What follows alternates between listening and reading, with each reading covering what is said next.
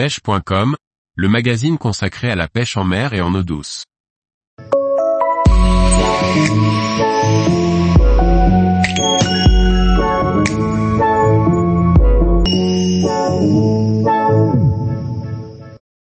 Truite arc-en-ciel, un salmonidé pour les débutants et les compétiteurs. Par Laurent Duclos. La truite arc-en-ciel un poisson issu d'élevage qui peut faire le bonheur de certains pêcheurs. Une espèce à connaître et qui se pêche de différentes façons que l'on soit débutant ou non.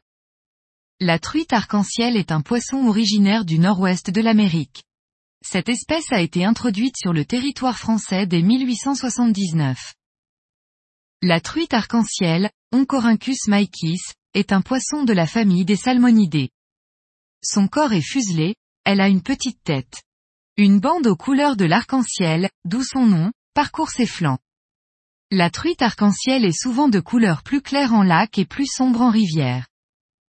C'est un poisson qui s'adapte facilement aux différents milieux, on peut retrouver des truites arc-en-ciel aussi bien en rivière ou fleuve que sur des plans d'eau. La truite arc-en-ciel occupe le plus souvent des territoires délaissés par la truite fario qui a tendance à la repousser de son espace de vie. Elle peut dépasser les 8 kg, avoisiner les 45 cm en rivière et dépasser les 70 cm en lac. La truite arc-en-ciel a une durée de vie de 5 années environ. La truite arc-en-ciel se nourrit essentiellement de larves, d'œufs, de petits poissons, de mollusques ou d'amphibiens. Un régime alimentaire varié selon les biotopes qu'elle fréquente. Issue d'élevage, en France, la truite arc-en-ciel ne parvient pas à se reproduire de façon naturelle hormis quelques très rares exceptions, certains lacs de montagne pyrénéens. Lorsque l'on débute la pêche en rivière, c'est couramment l'espèce de poisson la plus ciblée par les pêcheurs.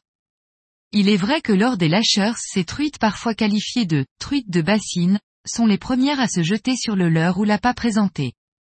Dénigrée par certains pêcheurs, la truite arc-en-ciel permet aux pêcheurs débutants de se confronter à de jolis poissons. La pêche peut se pratiquer de différentes façons, à l'aide d'appâts, de leurres ou de mouches. Le nombre et la taille de capture peuvent être réglementés selon les différentes fédérations départementales de pêche. La truite arc-en-ciel fait l'objet d'une considération nouvelle chez les amateurs de pêche au leurre et de compétition.